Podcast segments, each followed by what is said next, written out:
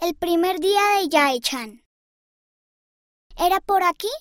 Yae-chan estaba confundido. Por Lucy Stevenson Ewell. Revistas de la Iglesia. Basada en una historia real. Busqué a Jehová y él me respondió. Salmo capítulo 34, versículo 4.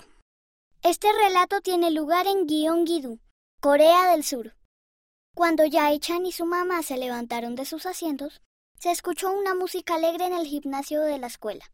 A lo largo de las paredes flotaban grupos de globos de brillantes colores, mientras otros niños y sus padres hablaban con entusiasmo.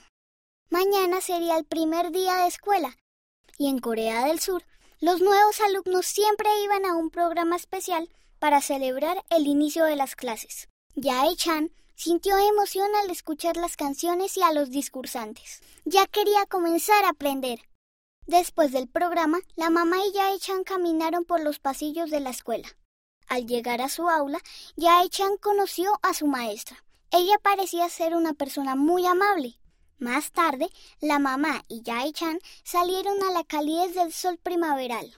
Hasta el sol y el cielo parecían estar alegres porque empezaban las clases. A la mañana siguiente, la mamá fue a dejar a Yae-chan a la puerta de la escuela. Le dio un fuerte abrazo y le dijo te quiero. Que te vaya bien en tu primer día. Me irá bien, respondió Yae-chan. Yo también te quiero. Agitó la mano para despedirse y se dirigió a su aula de clases tal y como lo habían practicado. Al caminar por el pasillo, comenzó a preocuparse. ¿Es por aquí? Yae-chan se detuvo y miró a su alrededor. Se dio la vuelta y tomó otro pasillo. Poco después, todo parecía un laberinto. Yae-chan respiró hondo. Sabía que había estado en ese pasillo el día anterior, así que siguió caminando y pasó por unas enormes puertas. Sin embargo, no veía su aula, donde había pupitres y estaban sus amigos y su agradable maestra.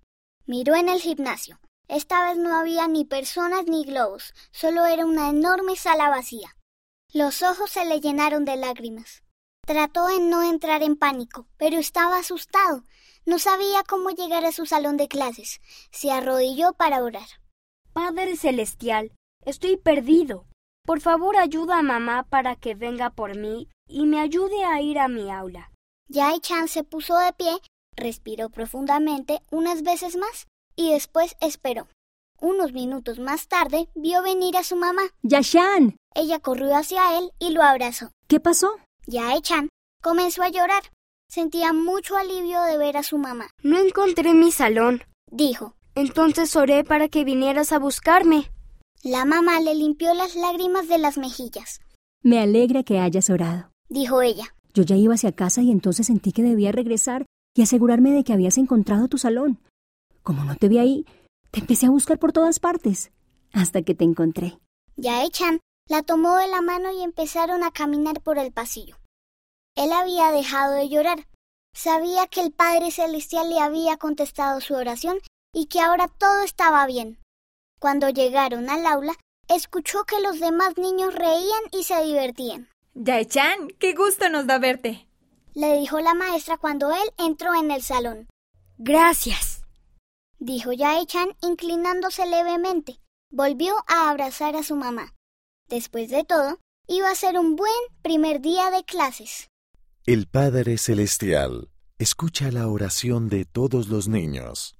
Elder Garrett W. Gong, del Quórum de los Doce Apóstoles. Pertenecer al convenio. Liaona, noviembre de 2019. Página 80. Véase Ven Sígueme sobre José Smith Historia. Capítulo 1, versículos 1 al 26.